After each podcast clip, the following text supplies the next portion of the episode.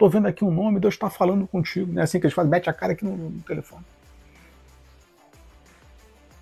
Deus manda te dizer. Deus me mostra.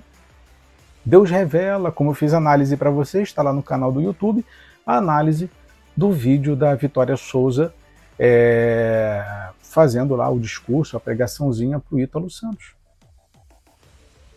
Aquela, aquela, aquele discurso foi real? Foi Deus que falou com Ítalo? Ou foi manipulado pela Vitória e pela equipe dela?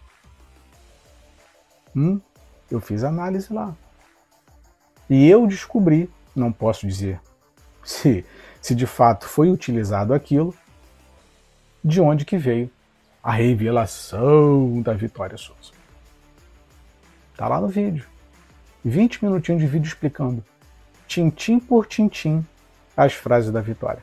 A Vitória usa três palavras mágicas que fizeram o Ítalo chorar: pai, mãe e. E fugiu a terceira agora. É, né? Pai, mãe e perdão. As três palavras. Pai, que ela fala assim: Deus, é, é, eu sou teu pai. Ela fala assim: Deus manda te dizer, eu sou teu pai e te escolhi desde o ventre da tua mãe. E lá no finalzinho ela fala você tem que liberar o perdão. Aonde que eu achei isso? numa matéria jornalística publicada no site do UOL em talvez 13 de outubro de 2020, mas eu sei que foi em outubro de 2020. Uma entrevista que o Ítalo Souza deu para o UOL, uma entrevista gigantesca onde ele revela toda a vida dele para o site do UOL. E detalhe, é coincidência? Não sei mas tudo que a Vitória Souza falou estava na matéria do UOL. Repito, essas revelações são verdadeiras ou são manipuladas? O que, que você acha? Discurso político é verdadeiro ou é manipulado? As informações da mídia são verdadeiras ou são manipuladas? Resultados de jogo de futebol é verdadeiro ou é manipulado? resultado de escolha política, verdadeiro ou manipulado. Se falar desse ano, os bolsonaristas vão dizer que foi manipulado. Aí você fala, mas só esse ano? Se você me perguntar, irmão Max, você acredita em, é, em urna, fraude na urna? Não. Não acredito. Não acredito. Porque a escolha é feita muito antes. Eu não acredito em fraude de urna. Porque independentemente do que tiver lá, pouco interessa pra gente. Não vai mudar a realidade. Como eu disse para vocês, sabe como é que você muda? Aliás, sabe como é que você descobre se tem fraude nas urnas?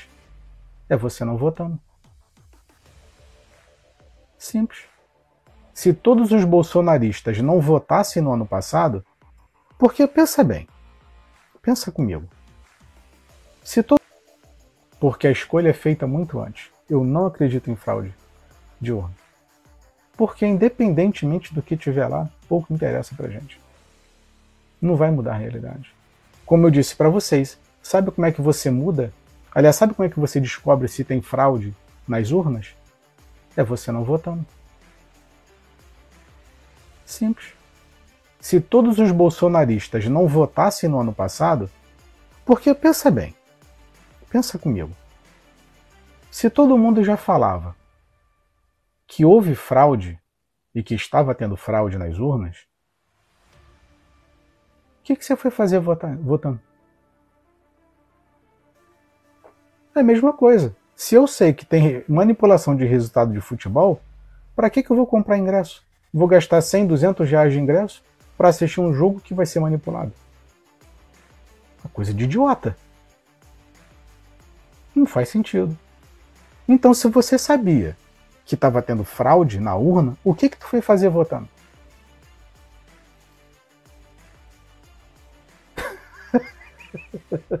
então é assim que você descobre o que de fato é verdade ou mentiroso.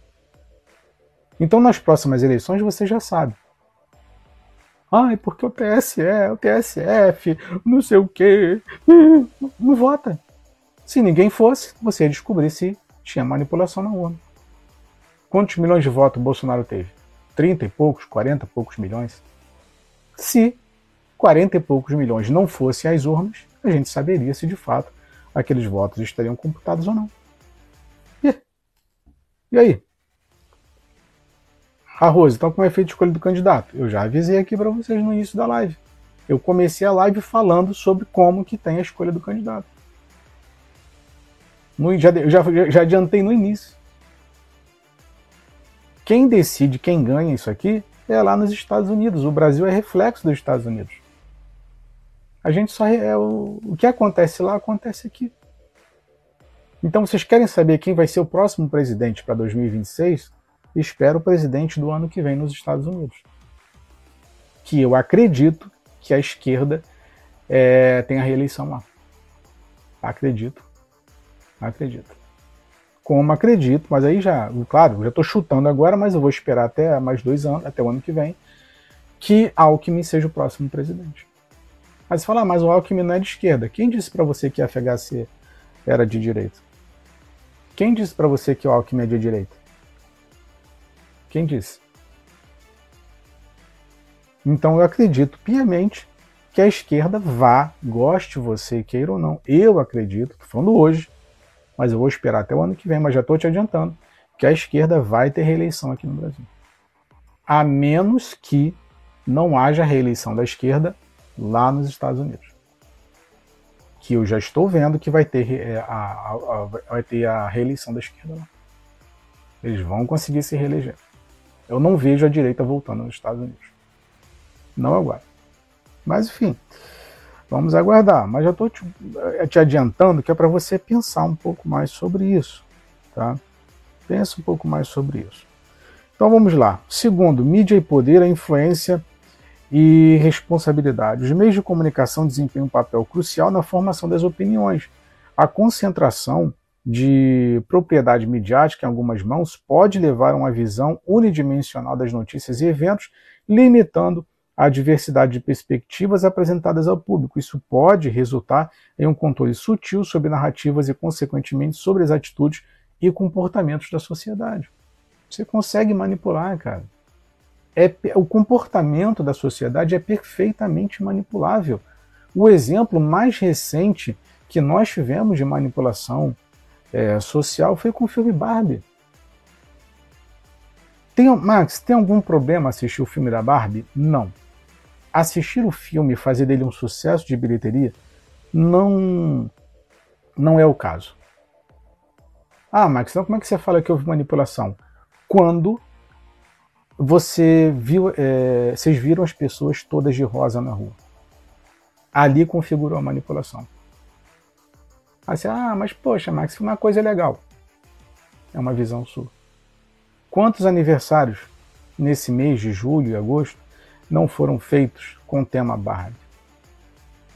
Filas e filas e filas e filas de pessoas para comprar ingresso para assistir o filme da Barbie de bota rosa, sandália rosa, saia rosa, blusa rosa, homens e mulheres de rosa. Mas você acha isso natural? Não, isso é processo de alienação. Você pode bater o pé no chão e falar: não, Max, não foi, eu não sou alienado, eu não sou alienado. Eu sou alienado. Eu, como eu falo para vocês, eu estou em processo de descontaminação de Roma. Eu tenho coisas que eu sou alienado e tenho consciência da minha alienação. Então, quando você olha para esse coletivo, você fala assim: puxa vida.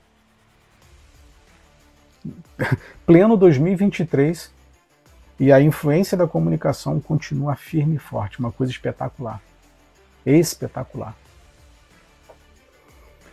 A gente precisa acordar. Né? O Arcanjo comentou aqui o processo de alienação é, também preciso me libertar da Matrix. Eu estou nessa fase de, de libertação. Estou tentando me libertar há quantos anos? Há pelo menos 20 anos. Eu estou há 20 anos tentando me libertar. E todo dia que eu tento olhar para minha própria vida, eu vejo, Ih, tem coisa para sair ainda.